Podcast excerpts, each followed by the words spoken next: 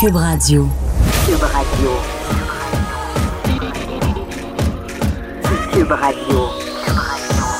Acteur majeur de la scène politique au Québec. Il analyse la politique et sépare les faits des rumeurs. Trudeau le midi.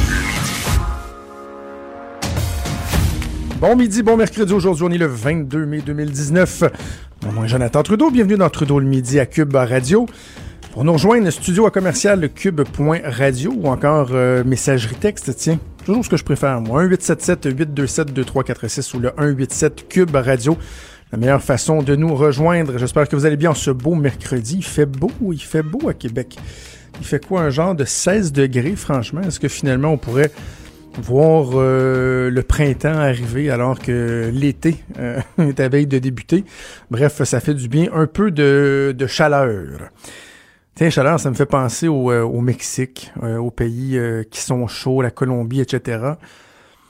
Demain, sur Club Illico, vous allez avoir l'occasion de visionner un documentaire qui s'intitule Narcos PQ. Tiens, même nom que le, la, la, balado Narcos PQ. C'est un peu le, la suite logique, si on veut, des, des balados que Félix et Brigitte nous offrent depuis quelques semaines qui sont absolument fascinants. Mais là, on a droit à un documentaire d'une heure euh, dans lequel euh, on voit Félix Séguin se promener beaucoup, entre autres au Mexique, dans les, euh, les quartiers très chauds, où il y a beaucoup de violence. On sait que les cartels de la drogue font des centaines et des centaines de victimes chaque année. Mais c'est qu'on se rend compte qu'il y a un impact en ce moment dans le commerce de la drogue sur le Canada, sur le Québec même de façon particulière. Et c'est ça que Félix Séguin et son équipe mettre vraiment en lumière dans ce documentaire-là. J'ai eu la chance de le visionner euh, hier pour pouvoir vous en parler avant qu'il soit euh, présenté demain sur Club Illico.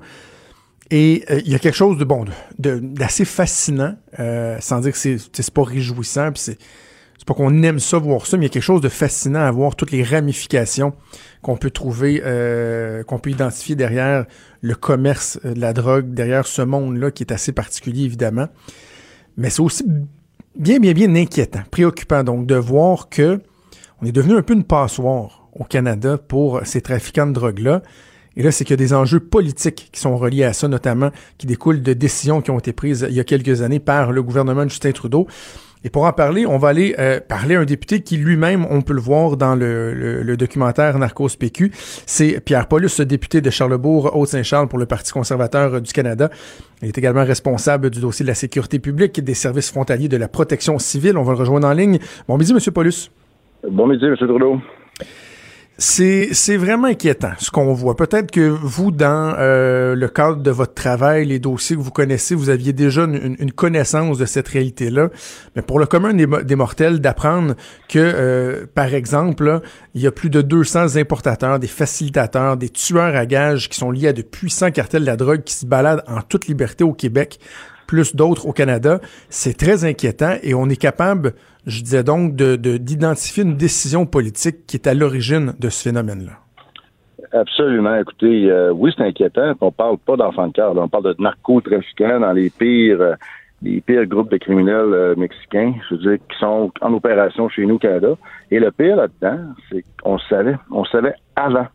Là, ce qu'il faut comprendre, c'est que la, premièrement, le Mexique s'est fait imposer, les Mexicains devaient prendre un visa à partir de 2009 imposition par le gouvernement Harper pour venir au Canada. Donc, c'est sûr que ça affectait l'industrie touristique, mais on avait un problème, il y avait deux problèmes. Le problème, Et les travailleurs mexicains aussi, j'imagine?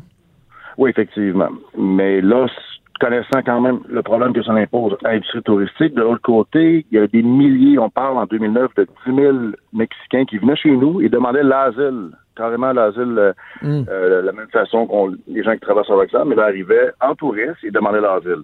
Donc, on a eu une recrudescence en 2008-2009. Et là, à un moment donné, c'est là qu'en 2009, M. Harper a dit on doit imposer les visas. Par la suite, ça a énormément baissé. On a une tranquillité. L'élection 2015 arrive. 2016, M. Trudeau dit on va enlever les visas pour les Mexicains. Mais là, ce que ça fait, c'est une recrudescence du mandat. Et surtout, là, ce qu'on apprend, le reportage de Félix Seguin est excellent là-dessus, c'est que là, les gens, les, les, les narcotrafiquants profitent de s'en venir ici en touriste, tout simplement. Ils vont simplement venir chez nous, venir faire quoi? Ben, je m'en viens visiter Montréal. Puis ils débarquent, après ça, ils s'installent, on les, on les, on perd leur trace complètement. On n'a aucun lien sur eux. Euh, Même chose pour des gens, il y a des gens de la Colombie, de d'autres pays d'Amérique du Sud, qui, ont, qui font faire des faux passeports mexicains et profitent de cette façon-là pour rentrer chez nous.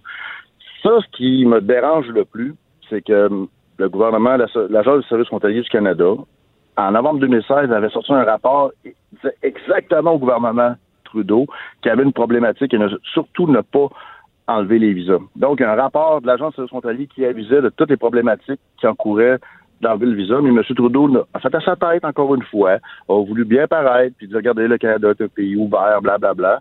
Et là, ben, le problème est là, et on le vit actuellement. Ça, euh, en 2017, j'avais soulevé le point avec d'autres médias, que c'était une problématique. M. Trudeau n'a pas voulu écouter. Dans le fond, lorsque le, gouvernement de M. Harper avait euh, instauré les visas, c'est pas parce qu'on on voulait pas voir des Mexicains, on voulait pas les accueillir, c'est qu'à un moment donné, il y a des processus qui sont en place, il y a des gens qui appuient euh, qui appliquent pour être euh, des, des, des, immigrants en bonne et due forme, qui eux euh, vont passer au travers de processus qui sont des fois longs, un peu fastidieux. Mais là, parallèlement à ça, il y a des gens qui, appelons ça tricher, qui trichaient, qui arrivaient ici que, comme touristes et qui finalement ben, demandaient l'asile. Donc, on, le gouvernement a voulu régulariser ça. Mais Justin Trudeau, lui, lorsqu'il a fait lever ça en 2016, c'était quoi son, son argumentaire? C'était quoi la logique derrière ça? Qu'est-ce qu'il répondait? Seulement l'apparence vis-à-vis de son collègue mexicain, je crois, son nom, l'ancien président du Mexique, a dit, regardez, euh, les relations avec le Canada et le Mexique, euh, on va enlever ça, ces contraintes-là, puis vous allez pouvoir circuler librement, venir chez nous, on est un pays ouvert, puis on, on, collabore ensemble. Sauf que on, s'entend qu'il y a plusieurs Mexicains, c'est des gens qui veulent venir visiter puis retourner au Mexique, ça c'est sûr qu'il y en a, mais à travers eux, malheureusement, il y a énormément de criminels et de gens qui ont de mauvaises intentions. Et c'est pour ça qu'il avait fallu prendre des mesures à l'époque. Donc, euh, M. Trudeau a été très, encore une fois, là, sur un enjeu euh, de sécurité nationale, de souveraineté du Canada, a été très léger dans sa décision, malgré, comme je vous dis, que l'agence frontalier avait un rapport très clair qui précisait qu'il y avait des actions, surtout même les narcotrafiquants, c'était identifié clairement dans le rapport qu'il y avait une problématique, mais euh, M. Trudeau a fait à sa tête, encore une fois. Là, ben, maintenant, nous, en 2017, on avait demandé de ramener on a qu'il faut ramener euh, les visas, il faut revoir ça parce que c'est une question de sécurité, on peut pas se permettre de et en plus de coûts, parce que les gens qui demandent l'asile, la plupart d'entre eux sont refusés. Ils n'ont pas de motif raisonnable. Donc, on doit les retourner au Mexique. Si les gens n'ont pas les moyens, c'est le Canada qui paye. Ça coûtait des millions et des millions à l'époque pour retourner ces gens-là au Mexique. Euh, des coûts pour les citoyens, encore une fois. Donc, un côté, une mauvaise gestion de l'immigration, des coûts pour les citoyens, et de l'autre côté, là, ce qui nous interpelle aujourd'hui, c'est les narcotrafiquants. Ouais. Pour ce qui est des visas, est-ce que vous vous engagez à, remettre ça en place euh, si votre parti prend le pouvoir le 21 octobre prochain? Écoute, en 2017, on l'avait, on a demandé à Justin Trudeau de le remettre en place. Nous, c'est bien évident qu'on va réévaluer tout ça parce qu'on voit que la problématique est là. Est-ce qu'il y a des façons de faire différentes? Est-ce qu'il y a une gestion de cas? Parce que c'est sûr qu'il y a des gens d'affaires aussi qui viennent ici. On a besoin d'avoir des relations de travail mm. efficaces. on va revoir le processus, mais il reste qu'on doit mettre des mesures en place, c'est évident. on, on, a la preuve, là, je veux dire, M. Trudeau, Justin Trudeau avait été averti, il n'a pas écouté. On a la preuve aujourd'hui. Bon, OK. La question des visas, je pense qu'on vient de l'exprimer clairement. On voit qu'il y a une décision politique qui était, euh, bon, chacun euh, portera son jugement, mais que je considère comme étant euh, mal avisé. Mais au-delà de ça, est-ce qu'il y a des questions à se poser, à soulever sur le contrôle qu'on fait à nos frontières? Parce que vous parlez du syndicat de l'Agence des services frontaliers qui avait déjà levé un drapeau, sonné l'alarme en disant, si on fait ça, ça risque d'être dangereux, mais en même temps, il reste que quand il y a quelqu'un qui rentre du Mexique, qui arrive à la frontière, euh, est-ce qu'il n'y a pas des lacunes dans les vérifications, dans les processus qui sont en place, au-delà de l'histoire des visas? Parce que, par exemple, euh, dans le reportage, on nous parle d'un certain Romualdo Lopez Herrera, qui lui est arrivé euh, à Toronto en avril 2018. Il était connu au Mexique comme un membre des cartels de la drogue, comme un sicario, un tueur à gages il est arrivé, puis le gars, il, est passé, puis on a perdu sa trace. Donc, est-ce qu'il y a des questions à soulever sur la, vérification, sur la, porosité de nos, frontières? Ben, quand on, est touriste, lorsque le, but d'un visa, c'est justement d'avoir des vérifications avant le voyage. Quand il n'y a pas de visa, les gens s'en viennent ici, puis euh, il n'y a pas de vérification. le, douanier dit, bon, venez faire quoi? J'ai en vacances deux semaines. C'est bon, merci, bonsoir. Et temple le visa, puis c'est fini. Donc, il n'y a pas d'autres processus. C'est pour ça que les visas sont là pour justement permettre une vérification de sécurité ou une vérification administrative à tout le moins des, personnes pour savoir c'est qui. Puis à ce moment-là, un individu comme lui, il aurait été identifié immédiatement et aurait été rejeté. Il n'aurait pas eu accès à un visa. bien entendu. Par contre, quand on est en touriste, qu'il n'y a pas d'autres documents qu'un passeport, bon, dans le système, des fois, c'est sûr que les systèmes euh, de l'Agence de frontalier ont de l'information, mais pas nécessairement toute l'information. C'est pas, euh, je peux pas vous dire exactement euh, quel type d'information. Il y a des échanges qui sont entre le Canada et les États-Unis, mais c'est pas nécessairement un pop-up, comme on pourrait dire, automatique. Sur la situation euh, actuelle, donc le nombre de trafiquants, la quantité de drogue qui circule qui est toujours de plus en plus euh, importante. Euh, on parle du port de Montréal comme étant une plaque tournante pour l'arrivée de ces marchandises-là. À partir du moment où on se dit, bon, ben, on, a laissé de la racaille là, entrer au pays, ces gens-là foutent le bordel, il y a la violence, effectivement, assurément, mais les impacts aussi que ça a sur les gens avec la drogue, la, la, consommation de drogue dure et tout. on peut faire quoi, ça, pour essayer d'enrayer ce, ce, ce problème? Est-ce qu'on peut en faire davantage et comment? Ben, c'est toujours au niveau des forces policières, à chaque fois au niveau de la GRC, ensuite au Québec, la sortie du Québec, d'avoir des équipes, des escouades antidrogue. Puis là, ben, on, donne, euh, on n'aide pas nos policiers lorsqu'on laisse entrer comme ça, de façon euh, des, des, narcotrafiquants mexicains qui viennent s'installer chez nous. Euh, ça demande encore plus de ressources et de moyens pour les traquer et être en mesure de les arrêter, comme tous les autres euh, groupes criminels. Pour nous, c'est une priorité. Ça fait partie aussi de nos euh, des conservateurs, nos promesses électorales de renforcer la sécurité, de donner plus de moyens aux policiers pour être en mesure d'intervenir. Parce qu'on peut pas laisser ces gens-là se promener comme ça à Montréal, Toronto, et même, on, je sais pas dans le reportage, j'ai pas vu le, complètement, mais je sais qu'il y a même à Québec, ces gens-là sont même rendus dans la région de Québec. Donc, c'est sûr et certain qu'il faut aider nos agences à, à faire le travail, puis politiquement causé par Justin Trudeau. Oui, merci particulier, M. Paulus. Quand, ça fait longtemps qu'on parle de, de, de, l'approche euh, de, de M. Trudeau dans euh, différents secteurs. C'est une approche qui dit, dans le fond, tout le monde, il est beau, tout le monde, il est gentil, on accueille tout le monde les bras ouverts. Puis là, lorsqu'on pose des questions, lorsqu'on émet des réserves, bon, on est vu comme des gens qui sont anti-immigration, par exemple, qui n'ont pas de sensibilité. Mais là, là les impacts d'une politique trop libérale comme celle-là, on le voit là, là. c'est des centaines de trafiquants qui arrivent, des gens violents au lourd passé criminel, qui viennent vendre de la scrap à nos enfants, à nos frères, à nos sœurs, à nos familles. Il euh, y a là un impact concret de, la doctrine Trudeau. Absolument, un impact majeur, un impact financier, un impact de sécurité, euh, de, santé. Euh, c'est incroyable. Puis oui, quand on pose des questions, j'ai posé énormément de questions à tous les sujets concernant la, frontière, les gens qui traversent la frontière. On nous traitait de racistes, on nous traitait de gens qui veulent faire peur aux citoyens.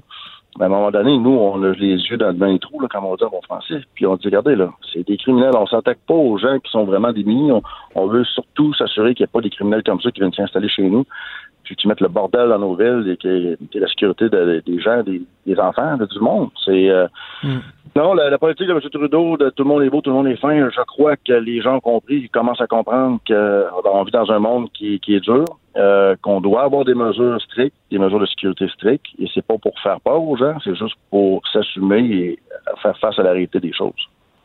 Avant de vous laisser, je peux pas m'empêcher de vous poser juste une, petite question, une questionnette sur votre ancien collègue Maxime Bernier, euh, qui fait beaucoup réagir en, remettant en question euh, tout le débat sur l'avortement, en disant en fait que ce serait, ce serait même sain d'avoir un débat, une réglementation.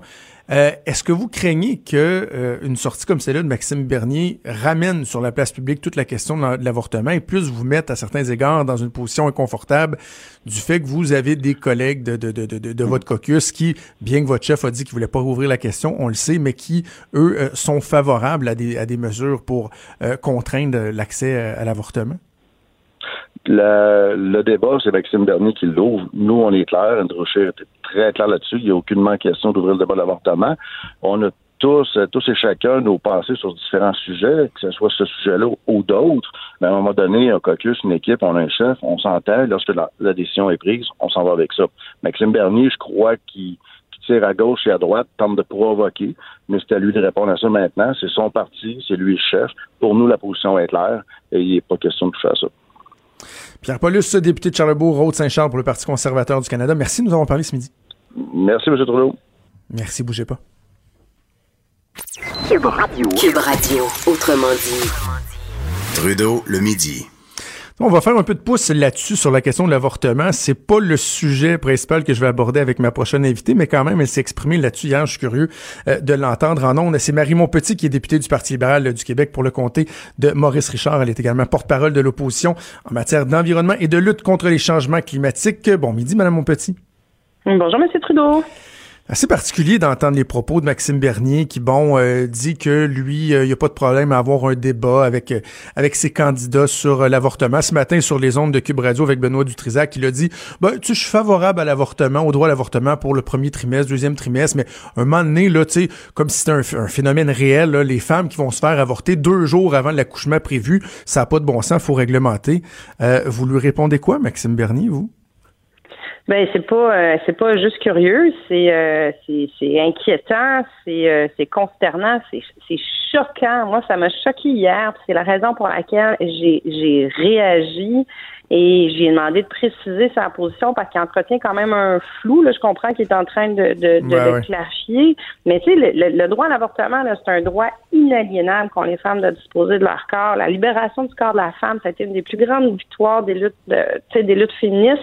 Puis quand on voit là, la, le, le, vent rétrograde qui est en train de souffler sur les États-Unis, on n'est pas à mm. l'abri que ça arrive ici. C'est des droits fragiles et je trouve ça extrêmement inquiétant puis préoccupant de voir que euh, euh, un, député, un candidat euh, utilise ça de ça de façon très très populiste, là, très clientéliste pour faire parler de lui. Euh, ça fait très Trump là, comme comme façon de, faire la politique. Mais y croyez-vous, Madame mon petit, que, que c'est vraiment fragile cette question-là, parce que lorsqu'on pense aux acquis dans notre société, aux gains qu'on a pu faire au cours des, des dernières décennies, ce droit-là, il, il nous semble inaliénable. Je comprends qu'on pouvait se dire la même affaire aux États unis puis là, on voit ce qui se passe dans certains États, mais en même temps, ça a toujours été une question litigieuse euh, aux États-Unis, malgré la législation en place, les réglementations. Mais au Canada, euh, bon, il peut y avoir des, des, énervés comme Maxime Bernier ou d'autres députés conservateurs euh, qui disent oui, on souhaitait réouvrir, ça, mais pensez-vous vraiment qu'il y a une fragilité qu'on pourrait voir ce débat-là de façon sérieuse reprendre sur la place publique? Ben, le, le, le, le principe d'un droit, justement, c'est qu'il devrait être acquis, mais c'est malheureusement pas le cas à travers l'histoire. Puis je veux pas faire un parallèle euh, boiteux, mais on, on, regardait le sujet qui nous occupe dans l'actualité en ce moment, qui est toute la question du, du des, des symboles religieux, des signes religieux. C'est un droit qui est encadré par la Charte des droits et libertés de la personne, le, le droit de pratiquer sa propre religion. Donc, est-ce que ce droit-là, il est dans la charte? Oui. Est-ce qu'on est en train de le remettre en question? Oui. Donc, est-ce que le fait que ce soit un droit acquis, ça, ça, ça veut dire qu'il n'est pas fragilisé et plus jamais on, ça va être remis en question? C'est ce que je, je souhaite le plus profondément de mon cœur. Mais quand on voit ce euh, politicien-là qui qui euh, qui en fait l'adage et euh, puis malheureusement, faut regarder les commentaires qui ont été faits. Il y a des gens qui adhèrent à ça, puis il y a des gens qui sont pro-vie puis qui souhaiteraient effectivement que ce soit un débat qui soit fait. Puis le Parti conservateur, ils en ont déjà discuté, puis c'est c'est présent. Puis aux États-Unis, on voit, on voit très bien ce qui est en train de se passer aussi. Donc, ce qui me rassure, c'est qu'au Québec, il y a eu une levée de bouclier quand même assez rapide et assez claire euh, de la classe politique et de la classe journalistique aussi. Donc, il y, il y a au moins des remparts qui nous protègent de, de, de retomber dans ce débat-là. Je le souhaite profondément. Mais là, sur Twitter, vous avez averti Maxime Bernier, vous allez travailler personnellement et activement contre lui euh, aux prochaines élections. Souvent, on va voir des députés qui vont se garder un, un certain droit de réserve lorsqu'il y a des élections dans un autre pays de gouvernement. Mais vous, ce droit de réserve-là, pour Maxime Bernier, vous, allez, vous allez le faire sauter. Oui, puis je, je, je, vous confirme que j'ai toujours, j'ai toujours, j'ai toujours euh, utilisé ce droit de réserve là, mais dans, dans un quand on touche à des droits fondamentaux, et c'est la raison pour laquelle moi en 2014 d'ailleurs je me suis présentée. Euh, je m'étais présentée dans le cadre de la charte des valeurs du Parti québécois, et c'est la raison pour laquelle j'étais venue en politique. Mais quand on touche des droits acquis, vous pouvez être sûr qu'il va me trouver sur son chemin. Ce sera par mon vote et ce sera activement que je vais aller faire euh, que je vais aller faire campagne contre lui pour m'assurer que cette question là euh, elle, s'il ne la clarifie pas, s'il ne la précise pas, ben qu'elle fasse partie des questions de l'urne quand les gens vont aller voter pour lui. Ben, le message est passé. Je voulais vous qu'on se parle d'environnement euh, ensemble. Vous êtes critique en matière d'environnement pour le Parti libéral. Nouvelle intéressante ce matin sur une initiative que vous avez mise de l'avant. Le 30 avril dernier, vous avez euh, écrit à François Paradis, le président de l'Assemblée nationale, pour lui demander de mettre en place des pratiques éco-responsables sur la colline. Qu'est-ce que vous lui avez demandé de façon plus précise? Mais je lui ai demandé dans un premier temps de réviser la politique de développement de l'Assemblée nationale. L'Assemblée nationale a une politique qui date de 2009, donc elle a déjà 10 ans. Elle n'avait pas été réactualisée, donc je lui ai demandé de réactualiser cette politique-là de façon générale et je lui ai fait différentes propositions, mais je lui ai demandé dans un premier temps de euh, former un comité euh, sur lesquels les, différents porte-paroles ou les euh, en environnement et euh, les partis politiques, les députés, on pourrait être présents parce que c'est pour, pour, pour pouvoir aller euh, leur parler de notre quotidien aussi, là, les améliorations qu'on voit qui peuvent être faites. Donc, il y a toute la question de la compensation euh, des GES. Euh, que ce soit par l'émission à l'étranger, euh, que ce soit par les, les, les déplacements des députés aussi. Euh, il y a la question, vous l'avez vu, vous le voyez quand vous êtes dans les tribunes à l'Assemblée nationale, les quantités de papier qu'on reçoit. Oui, c'est incroyable. Puis là, faut que vous sachiez souvent, on les reçoit dans nos. Ah, puis on les reçoit pas juste sur nos banquettes à l'Assemblée, on les reçoit souvent dans notre bureau à l'Assemblée, plus une autre copie à nos bureaux de circonscription.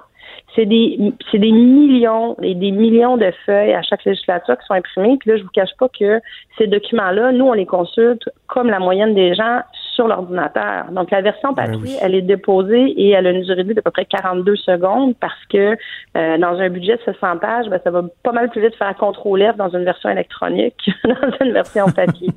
et ça, c'est les règles de dépôt à l'Assemblée nationale qui régissent ça. Donc, il faut revoir ça.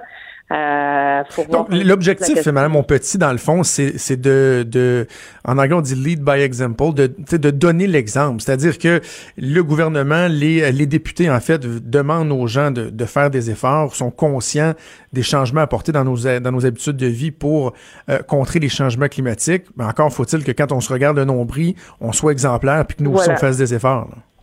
Ben, c'est exactement à ça que j'ai référé dans ma lettre. Moi, c'est l'exemplarité dans un premier temps de la, dans un premier temps de l'Assemblée nationale, mais il faudra qu'il y ait exemplarité de l'État aussi. On met beaucoup, beaucoup le fardeau, je trouve, à l'heure actuelle, sur les individus, sur les citoyens. Euh, moi, j'ai eu beaucoup de discussions avec les jeunes qui sont dans la rue, beaucoup d'anxiété parce qu'ils disent, moi, je fais ma petite part des choses, mais je sais que je ne fais pas la différence en bout de ligne s'il n'y a pas un mouvement plus large que ça. Donc, l'Assemblée nationale, qui est la plus haute institution du Québec, si elle n'a pas ce devoir et cette responsabilité d'exemplarité-là, c'est vrai que c'est dur après ça d'aller demander aux citoyens de continuer de faire leurs efforts.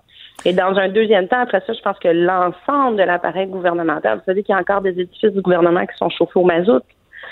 Hmm. Il, y a des, il y a des grands, grands efforts d'exemplarité à faire encore. Euh, vous avez parlé des missions. Moi, je, bon, je lisais le papier, je pensais à tout ce qui se fait ici euh, euh, dans l'enceinte de l'Assemblée nationale, sur la colline parlementaire, mais c'est intéressant aussi l'aspect des missions. Est-ce que, par exemple, on pourrait parfois remettre en question la participation de, de délégations parlementaires à des missions à l'étranger, des missions qui parfois pourraient euh, se faire ou des rencontres, des liens qui pourraient être entretenus via des webconférences, des trucs comme ça, plutôt que de partir en gang, prendre l'avion, puis de, de, de, de laisser une, empreinte qui, qui, qui, qui est significative. Oui, certainement. C'est pour ça que je dis c'est la, la, la demande que j'ai faite, moi, elle est vraiment sur revoir l'ensemble des pratiques de l'Assemblée nationale, puis sur l'émission, ça en fait partie. Sur nos, nos, il y, a beaucoup de façons de faire qui, qui datent d'une autre époque, mm. euh, ou qui datent même d'il y a 10 ans, il y a 15 ans. Là, on est dans un contexte où euh, tous les scientifiques, tous les experts nous disent il faut faire absolument tous les efforts qui sont possibles. Euh, tous les efforts, ça commence par réviser dans un premier temps ce qu'on fait puis voir est-ce que c'est encore la bonne façon de le faire. Pour l'émission, il il y a place à amélioration aussi quand on parle d'exemple, moi, ce que j'aime dans, dans, votre initiative, puis c'est tout à votre honneur, c'est de parler des petits gestes, entre autres. vous parlez des gens qui se disent euh, dans la rue, ben voyons, moi j'essaie de faire mon effort, mais coudon, ça donne rien. Puis là, il y a l'éco-anxiété qui est de plus en plus un phénomène présent dans notre société. Et moi, Madame Monpetit, je dis, ben, si on veut sensibiliser les gens, il faut, faut juste faire attention de pas demander la lune. je regardais le, bon, le, pacte euh, Dominique Champagne, je, vous adhérez à ce mouvement-là, sauf erreur, là. Mais il y a des gens qui disent, bon, ben là, faudrait pratiquement tout changer, tout revirer de bord du jour au lendemain, tout revoir nos façons de faire. des fois, ça relève d'une certaine utopie. Puis moi, j'ai l'impression que les gens, c'est à partir de là qu'ils décrochent, alors que quand on dit aux gens, êtes-vous prêts à faire certains efforts, euh, des petits gestes au quotidien qui, petit à petit, vont nous amener à améliorer notre bilan, il me semble que ça, c'est une bonne façon d'aller chercher l'adhésion des gens. Oui, ben, je pense que chaque, chaque citoyen n'est pas rendu à la même étape non plus. Euh, tu sais, il y a des gens, je, je, fais souvent ce comparable-là, il y a, il y a j'allais dire il y a 20 ans, mais je pense qu'il y a 15 ans, on a commencé à parler de recyclage, puis il y a plein de gens qui ont dit, mhm. ah, moi, j'en ferai pas, c'est bien compliqué, là, on est rendu avec le compost, puis il y a des gens qui ont encore cette réaction-là. Donc, il y a des gens qui sont rendus à toutes sortes d'étapes. La, la, la, la, seule chose, moi, je, je, pense que la petite bougie de l'image, là, il faut qu'elle soit chez chacun de je vais faire un pas dans cette direction-là. Puis le pas, ben, il, il est pas à la même place sur un, sur le kilomètre qu'il y a à faire. Mettons, sur le, le 42 km, c'est un long marathon ce qu'on a à faire. euh, et et, euh, et c'est de c'est de pas être dans une approche culpabilisatrice, c'est de pas être dans une approche non plus de moi je le fais mieux que toi, mais faut pas non plus être dans une approche de moi je ferai rien parce que de toute façon en Chine puis en Inde ils ont des problèmes même plus grands puis nous on est vraiment tellement parfait. Donc je pense que c'est d'avoir un c'est de c'est de partir la la, la, la roue là puis de s'assurer qu'on marche tous dans la même direction même si c'est pas la même vitesse. L'important c'est d'y aller. Là. Justement, euh, bon, comment vous évaluez la performance du gouvernement jusqu'à maintenant? Tout le monde, tout le monde euh, reconnaissait le fait que c'était la principale lacune de la coalition Avenir Québec lorsqu'ils sont arrivés au pouvoir. Il y a le premier ministre qui dit, moi, je veux en faire euh, davantage. Il y a une prise de conscience. Le conseil général de la CAQ, en fin de semaine, va porter sur l'économie verte. Le premier ministre qui se promène un peu partout pour essayer de vendre l'hydroélectricité, pour essayer d'aider d'autres États à amoindrir leur impact au niveau des GES. Est-ce que vous est-ce que vous voyez un effort qui est réel ou vous demeurez encore euh, très sceptique par rapport à ça? Mais je, je demeure euh, je demeure je sais pas c'est même pas sceptique, c'est préoccupé, c'est inquiète. J'aimerais ça. Euh, moi, je suis pas très partisane. Je pense que dans le dossier de l'environnement, c'est un des dossiers justement où il faut faire le moins de partisanerie possible. C'est pour ça que j'essaie d'être en mode euh, solution. Hein. Vous l'avez vu depuis le mois de novembre, j'en ai proposé. Euh, on a fait beaucoup, beaucoup, beaucoup de propositions. Une loi sur le suremballage. Là, on arrive avec le virage vert. C'est fun parce que l'Assemblée nous, nous entend. Mais au gouvernement, on leur a fait beaucoup de propositions. Moi, j'ai une maîtrise en environnement, des solutions. Là, je peux en sortir toutes les semaines, tous les jours. Mais je ne sens pas aucune écoute, aucune volonté. Euh, il y a eu beaucoup, beaucoup, beaucoup d'opportunités manquées. On a vu dans le budget, c'est un budget qui a eu la lettre C- par les organismes environnementaux au niveau de l'environnement. Euh, il n'y a pas de mesures structurantes pour le transport en commun, alors qu'on sait très bien que c'est là que le bas blesse. On voit le dossier du tramway à Québec. Euh, j'aimerais ça y croire. Puis là, je sais que cette, cette fin de semaine, ils font leur ils font leur conseil général là-dessus. j'aimerais ça ne pas être et ne pas dire que c'est du euh, du, euh, du marketing vert puis que c'est juste une opération de communication. Mais euh, la seule chose qui va pouvoir confirmer ça, c'est des actions. Puis on les attend, les actions. J'en ai, je n'en ai pas vu. il y avait eu beaucoup d'attentes. On nous avait dit ah, ça va être un budget vert, un budget vert, un budget vert. Il n'y a rien eu dans le budget. Là, on nous dit ah oui, mais il y a un conseil général. OK, parfait, mais qu'est-ce qui va ressortir de tout ça? C'est, comme je vous dis, j'espère qu'ils auront une grande épiphanie cette fin de semaine collective et euh, qui en Qu'est-ce que, euh, qu'est-ce, que vous voudriez qu'ils fassent? Ou vous voudriez que le, le, gouvernement aide demain? Bon, vous avez parlé du, du, transport en commun. Il y a des projets, bon, il y a des programmes, il y a tout le litige entourant le tramway, ça, on connaît bien ça, mais euh, de manière très globale, générale, qu'est-ce que le gouvernement pourrait faire ou devrait faire selon vous pour qu'on soit capable de considérer que les efforts sont vraiment réels?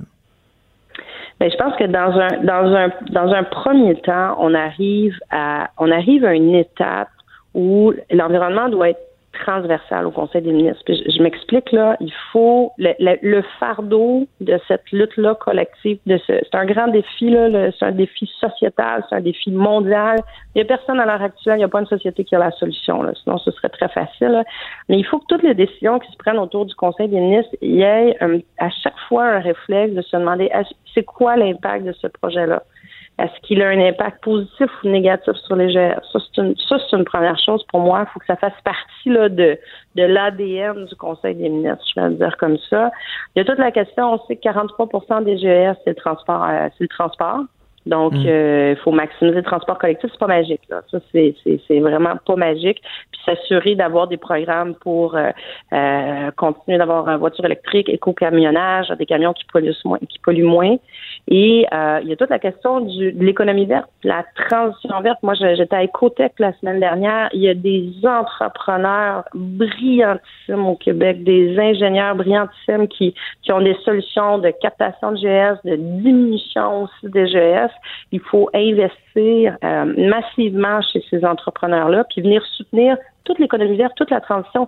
Puis je pense qu'il y a des opportunités économiques. Là. On est un peuple de vraiment d'innovateurs au Québec. On a toujours été reconnu pour ça. Il y a plein de sociétés dans les 10, 15, 20 prochaines années qui vont lever la main parce qu'ils vont nous dire on n'a pas protégé nos ressources naturelles, notre eau, notre air, euh, on n'a pas fait une priorité de l'environnement. Est-ce que le Québec peut venir nous aider avec ces solutions? Moi, je pense qu'il faut être prêt pour ça. Je vous écoute, là. Vous feriez une bonne chef, vous? Vous avez dit que vous avez amorciez une, réflexion là, il, y a, deux semaines euh, suite au Conseil général du, Parti libéral du Québec. Est-ce que cette réflexion-là, elle, progresse bien? Mais ben, je, je, vous savez, moi j'ai été impliquée, euh, ou vous savez peut-être pas, mais j'étais, euh, impliquée depuis euh, depuis toujours au parti euh, au Parti libéral. Moi, j'étais à la commission jeunesse euh, très jeune. Je me suis On a ça en commun. politique.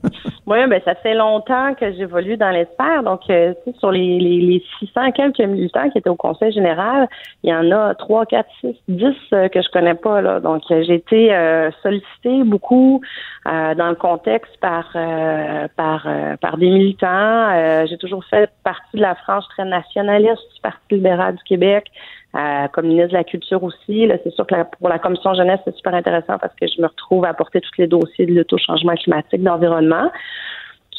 Je vais vous dire ce que j'ai dit jusqu'à maintenant. J'ai été très touchée de cette, euh, cette affection-là et de cet appui-là.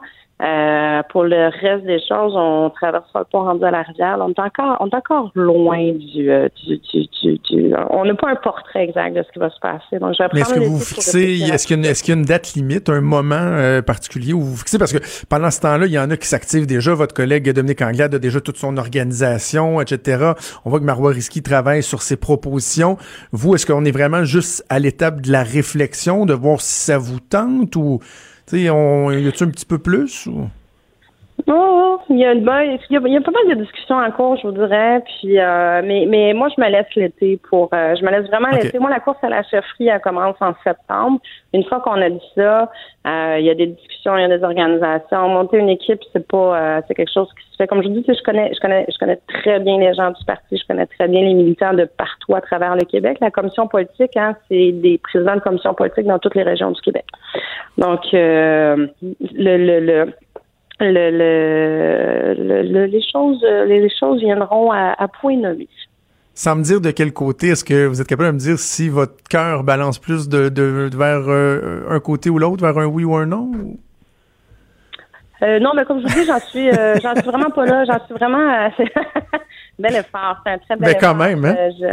J'aimerais. Non, mais j'en suis vraiment pas là. Je, je, je regarde les choses qui se passent. Moi, ce que je peux vous dire, c'est que j'ai vraiment un cœur euh, c'est un, parti que j'affectionne, que j'ai toujours affectionné. C'est un parti qui a toujours été très progressiste dans son histoire, que ce soit justement pour revenir à nos discussions sur euh, les droits des femmes, euh, que ce soit l'ensemble des droits, que ce soit l'éducation, que ce soit l'environnement. C'est un parti qui, qui, tout, tout, ce qui existe d'à peu près là, social, toutes les grandes transformations sociales au Québec, c'est le Parti libéral du Québec qui les a fait. Et ça, pour moi, c'est fort de sens. Et je veux que ce soit un parti qui reviennent à ça. Je pense qu'on a été euh, assez, je veux dire, malmenés dans les derniers euh, derniers mois, dernières années. Mm. Euh, je renie pas du tout les décisions qu'on a prises. Au contraire, je pense que c'est des décisions qui méritaient d'être prises, qui avaient besoin d'être prises, puis l'histoire le dira. Mais une fois qu'on a dit ça, je veux être sûr que le parti sera euh, sur euh, les blocs de départ en 2022, puis je prendrai ma décision, euh, que ce soit d'y aller, que ce soit depuis un candidat. comme je l'ai dit, la seule chose que je peux assurer, c'est que je ne serai pas passive mhm. à regarder un train qui passe. Madame Monpetit, ben, bonne réflexion, bonne fin de session de parlementaire, puis félicitations pour, pour l'initiative de la sensibilisation auprès de l'Assemblée nationale. Je pense que c'était fort pertinent. Merci de nous avoir parlé. Merci beaucoup, M. Trudeau. Au plaisir. Merci, bonne journée. Marie Montpetit, qui est députée de Maurice Richard pour le Parti libéral du Québec, porte-parole de l'opposition en matière d'environnement. Hmm, est-ce que Madame Montpetit sera sur, euh, sur les rangs au moment du lancement de, la course à la chefferie? On sent que ça lui tente. On, on voit que la décision est pas prise. C'est pas comme Marois Risky ou Dominique Anglade tu sais, qui nous font à croire que oh, ils savent pas, mais que dans le fond, ils attendent juste le, le bon moment. Euh, Il y a une réflexion qui est, euh, qui est clairement, euh, clairement amorcée. Et ce sera intéressant de, de suivre l'évolution de cette réflexion. Quand Trudeau parle de politique, même les enfants comprennent. Jusqu'à 13. Vous écoutez Trudeau le midi. Cube Radio. On est de retour avec mon ami l'historien Denis Anger. Bon midi, Denis. Ben oui, bon mercredi tout le monde. Euh, bon, évidemment, on parle beaucoup, beaucoup depuis une dizaine de jours de la question de l'avortement avec ce qui se passe dans plusieurs États euh, aux États-Unis. Euh, bon, il y a Maxime Bernier hier qui tente de, de, de je sais pas s'il tente de remettre la question à l'avant, à l'avant-plan, mais en tout cas, il en a parlé avec des positions qui font extrêmement réagir. Donc, on s'est dit, tiens, on va revenir sur l'histoire euh, de l'avortement. Qu'est-ce qui se cache derrière ça? Les combats qui ont été menés pour faire valoir notamment les droits des femmes. Depuis des, depuis des centaines d'années, euh, Jonathan, ben oui, Maxime Bernier qui a fait, je sais pas, un effet Trump un peu peut-être, essayer de soulever Ouais. des débats en étant exagéré à tel point que, ben finalement, ça attire l'attention sur une formation qui, qui a peine à, à, comment dire, à poindre du nez. Ouais, l'avortement ou ce qu'on appelle plutôt l'interruption volontaire de grossesse. Hein, le mot avortement, ça avait un caractère un peu, euh, comment dire, péjoratif. Ben c'est quelque chose euh, dont on parle depuis bien, bien longtemps, depuis, euh, comment dire, quasiment l'origine du monde. euh, Ces grossesses euh, non désirées. Souvent des grossesses dans des circonstances dramatiques pour la femme. Hein. Euh, Est-ce que j'ai besoin de vous rappeler qu'à l'époque où les légions romaines faisaient euh, la pluie et le beau temps en Europe, ben, le viol, l'agression euh, étaient des choses qui étaient systématiques et il n'y avait pas à l'époque de moyens de contra- de contraception. La pilule anticonstitutionnelle, ça date euh, anticonstitutionnelle. Elle date des années. Oh, pas ma gorge d'eau, moi, là. Non, non, non, mais ça, c'est probablement un vestige de mes anciennes écoutes. Il y avait un groupe euh, québécois d'humour qui s'appelait Les Cyniques et qui parlait de la pilule Ah, anticonstitutionnelle. Ça donnait pas le goût de réouvrir la Constitution. Pas vraiment.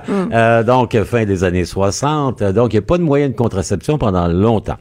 Donc, on fait des interruptions de grossesse, souvent euh, des sages-femmes qui vont utiliser des procédures épouvantables. Là, regardez, des, Des herbes broches. purgatives.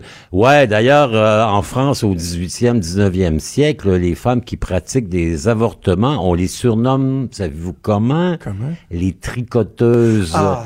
Ça vous donne-tu une espèce d'idée un peu triste de ce que c'était? Des herbes purgatives. Des donc, herbes purgatives, notamment le- en Asie, qui faisaient qu'on rejetait le, le fœtus euh, dans ses premières semaines. Il y avait aussi des méthodes un peu plus, euh, comment dire, draconiennes. On se frappait, on se sautait sur le ventre. euh, C'était épouvantable. Donc, pendant très longtemps, c'est un crime hein, que l'avortement, que de causer la mort, parce que dans les sociétés anciennes, plus vous avez de bras, plus vous êtes puissant. Louis XIV, le roi Soleil, disait que moi, mon importance, elle est directement attribuable à l'importance de mes peuples, au nombre de mes sujets. Donc, avoir des enfants, c'était d'amener des bras à travailler sur la ferme, amener des gens qui pourraient éventuellement combattre dans les armées du roi, etc., etc. Jusque à la fin de l'ancien régime, l'avortement, euh, l'interruption volontaire de grossesse pour fin d'autrui, euh, c'est un crime passible de prison, de termes assez lourds, et d'être flétri. Donc, si on Flétri? ouais, d'être flétri, ça vient de fleur de lys, quand même. C'est, euh, mais quand on dit qu'une fleur est flétrie, on sait que c'est une fleur qui se fane, hein, qui se flétrit. C'est un supplice qui était notamment infligé aux femmes. C'était essentiellement des femmes qui pratiquaient des avortements, qui étaient coupables d'avoir avorté quelqu'un d'autre, et on prenait un fer rouge en forme de fleur de lys, la fleur, et on vous flétrissait. Donc on appliquait ça, on vous marquait au fer rouge sur l'épaule quand c'était pas trop Ah, grave. Et dans le front si c'était quelqu'un Hey. qui était euh, comment dire qui avait commis une récidive donc euh, c'était épouvantable. Et on était marqué pour la vie. On était flétri à vie. Évidemment avec euh, l'époque contemporaine ben là on s'en vient plus dans un jugement et hier il y avait 500 manifestations partout aux États-Unis d'Amérique. À la suite de la décision comment dire, euh, assez remarquable, des remarquables dans le pas le bon terme, Ouais. de 25 sénateurs mâles du Sénat de l'État de l'Alabama. Et là, j'ai de la misère à chanter Sweet Home Alabama Ouais, ce ça donne pas matin. le goût d'y aller. parce que ils ont décrété des mesures absolument épouvantables dorénavant l'avortement, même dans des cas d'inceste et de viol, on n'aura pas pouvoir faire une interruption volontaire de grossesse. Sinon, vous risquez une peine de prison qui est prévue à 99 ans. Imaginez, c'est quasiment une c'est une peine de prison à vie. Et même On les en- médecins qui pratiqueraient l'avortement pourraient se ramasser en prison. pour C'est 99 assez ans. Et en faisant ça, l'État de l'Alabama, qui est dans, qui est au cœur de ce qu'on appelle aux, aux États-Unis la Bible Belt, Mhm. la ceinture biblique. Vous êtes dans le sud des États-Unis, les anciens euh, États de la Confédération américaine, ceux qui étaient pour l'esclavage, ils sont très, très, très influencés par un mouvement évangéliste de profondeur, hein, mouvement de Bible biblique. Les baptistes, les évangélistes sont des gens qui sont depuis toujours du clan de ce qu'on appelle là-bas les pro-life, les pour la vie. Et ceux qui disent que dès le moment où vous entendez battre le cœur du fœtus, donc ça peut dire trois, quatre semaines à peine après la conception, c'est une personne, c'est un humain et qui a droit à la vie et que si vous touchez à cet humain, vous commettez ce qu'on appelait à l'époque un crime d'infanticide. Donc vous tuez un enfant et c'est un crime qui à l'époque était punissable de mort. Juste euh, expliquer aux gens, là, euh, par exemple, prenons une, une jeune fille, je sais pas moi, 12 ans, qui se fait euh, violer, Ouais. qui tombe enceinte. Ça peut arriver, ça arrive. Elle, là, euh, au bout de six semaines, là, elle fera pas un test de grossesse en disant j'ai pas eu mes règles, je vais non, ça va prendre des fois quelques mois, ils Tout comprendront pas. Peut-être même que elle, elle va s'en rendre compte, mais elle va être trop gênée pour en parler. Donc c'est de dire parce qu'il y y a ça, là, il y a le droit des femmes, mais il y a les cas, euh, tu disais inceste, viol, de dire que par exemple, prenons ce cas-là, là, une jeune fille de 12 ans qui aurait été agressée, qui tombe enceinte, qui s'en rend compte, je sais pas moi, à 16 semaines, C'est-à-dire que sous que non, la elle- mesure... elle doit avoir l'enfant. tu sais. C'est- Elle est obligée de l'avoir sous peine de prison. C'est épouvantable. hein. Et vous avez les crimes les plus affreux. Vous avez souvent l'inceste et le viol qui sont combinés. hein. Pas besoin de vous raconter bien des histoires dans des sociétés attardées ou des sociétés qui ont des problèmes de comportement collectif. Donc ça, c'est un cas épouvantable. Aux États-Unis, ce qui est effrayant, c'est que c'est un dossier qui était fermé, clos depuis Exactement. 1973. C'est ça. Je veux, le temps file, je veux qu'on aborde deux aspects. Les États-Unis, le Canada. Ben oui. Aux États-Unis, on parle beaucoup de Roe v. Wade, Roe versus Wade, Ouais. qui est un jugement qui euh, était venu euh, marquer, euh, ben, j'allais dire pas juste marquer l'imaginaire, mais qui était venu changer la, la- la façon de, Complètement. de- de réglementer la chose. C'est un principe qui est euh, sacro-saint, en tout cas qui l'était, qui là est remis en question. Raconte-nous Roe versus. Wade. 73. Rose, c'est un nom d'emprunt. hein. Vous savez que la femme s'appelait Norma Chomsky, Marvsky, une femme du Texas, tombe enceinte, veut un avortement. La Cour du Texas le refuse. Le procureur du Texas s'appelle Wade. Donc, le professeur Wade contre Madame Roe. C'est le nom d'emprunt de la Norma en question et le jugement de la Cour suprême des États-Unis, 1973. Pourtant, une Cour suprême qui est une Cour conservatrice. On est à l'époque de Nixon, le président des États-Unis. Ils prennent appui sur le 14e amendement. L'amendement numéro 14, c'est notamment l'amendement qui a donné les droits civiques aux Noirs après la guerre de sécession. On dit que vous avez droit, quand vous êtes un citoyen né aux États-Unis, à tous les, comment dire, les avantages, les droits civiques, et on ne peut attenter à vos libertés.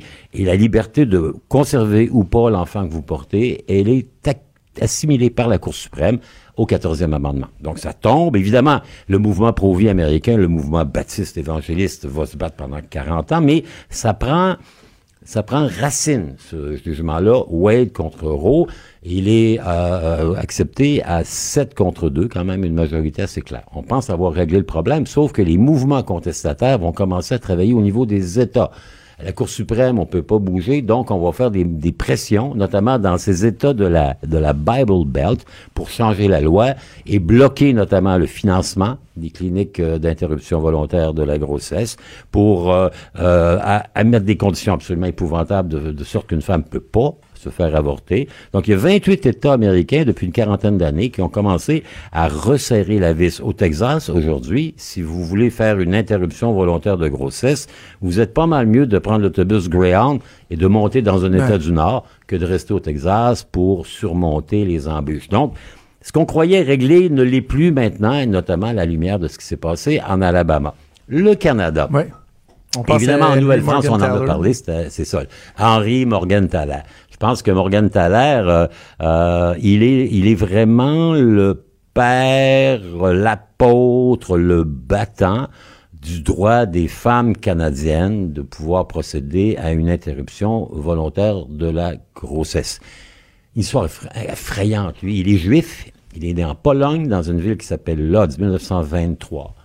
Il est ramassé dans les rafles nazis. Il est envoyé au camp de concentration de Auschwitz-Birkenau. Il est assez jeune, donc on ne, le gaze pas. Après la guerre, il est libéré. Il s'en vient étudier la médecine à Montréal. Il va commencer à pratiquer à Montréal à compter de 1953 dans les quartiers populaires de l'Est de Montréal, où il est confronté à toutes ces jeunes femmes abusées, engrossées, tombant enceintes. Il dit, il faut faire quelque chose, ça n'a pas de bon sens. 1953, on n'a pas la pilule, hein? on n'a pas de moyen de contraception, on n'a pas la pilule du lendemain, et c'est à peine si on connaît ce que c'est qu'un stérilet. Donc lui, va commencer à procéder à des avortements de manière, comment dire, euh, saine, une certaine, parce que les tricoteuses, les purgations, se sauter sur le ventre, euh, ça faisait des affaires épouvantables. Il y avait des dizaines de femmes qui mouraient des suites d'un avortement à bâclé raté. Donc, Morgan Thaler va introduire les manières modernes euh, et, comment dire, antiseptiques de pratiquer dans la manière la plus humaine possible un avortement bien fait. Et il va subir les foudres de l'État. L'État euh, québécois d'abord, 1978, il est accusé, arrêté, traîné en cours, il est condamné puis acquitté en appel. Il va ouvrir une clinique en Ontario, là on va refaire le même processus, il va être euh, arrêté, accusé, acquitté. Et finalement ce n'est qu'en 1988 que la Cour suprême du Canada, prenant appui sur la nouvelle charte des droits, un peu comme la Cour suprême des États-Unis l'avait fait 25, 15 ans plus tôt, va dire, ben, la liberté de la femme de disposer de son corps est une liberté qui est fondamentale et qui est protégée par la Charte des droits. Est-ce qu'au cœur de ça, il y avait, c'est l'affaire euh, Chantal Daigle et euh, Jean-Guy Tremblay qui avait tellement défrayé la manchette? C'est-à-dire que oui, elle souhaitait, euh, lui souhaitait qu'elle garde son enfant alors qu'elle ne l'a pas suivi. C'est un jugement qui date du début des années 90 et qui vient confirmer le jugement de 88 en disant la femme est la, la première responsable, c'est elle qui a le choix. C'est pour ça qu'on appelle ça le mouvement pro-choix. Et que le fœtus n'a pas de statut légal. Exactement. Avant une vingtaine de semaines, Ouais. où là, il y a des, commence à y avoir des, euh, comment dire, des complications, des objections ou des, euh, des obligations préliminaires avant de procéder à une interruption de la grossesse volontaire. D'ailleurs, au retour de la pause, je vais en parler de ça, de la situation au Québec, au Canada, essayer de contrer un peu là, ce, que, ce que Maxime Bernier a tenté de, de- de véhiculer, entre autres sur nos ondes ce matin. Denis, merci pour ce, ce grand tour d'histoire. Ben oui. C'est un vieux un débat. Je suis tellement triste de voir les vieux débats qui reviennent nous hanter. Ouais, ben, c'est ça. Ah. C'est la vie. espérons qu'à un moment donné, on pourra mettre le couvercle là-dessus assez rapidement et retourner aux choses importantes. Denis Anger, toujours un plaisir. On se reparle la semaine À prochaine. la semaine prochaine. Bye bye. Pas. Les vrais enjeux, les vraies questions. Trudeau, le midi.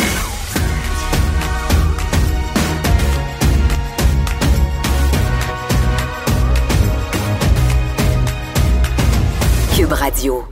Qu'est-ce qui fait courir Maxime Bernier? On peut vraiment se poser la question. Franchement, je, à mon sens, il l'a totalement échappé hier, euh, alors qu'il a manqué une belle occasion de se taire. Je pense qu'on peut le dire comme ça.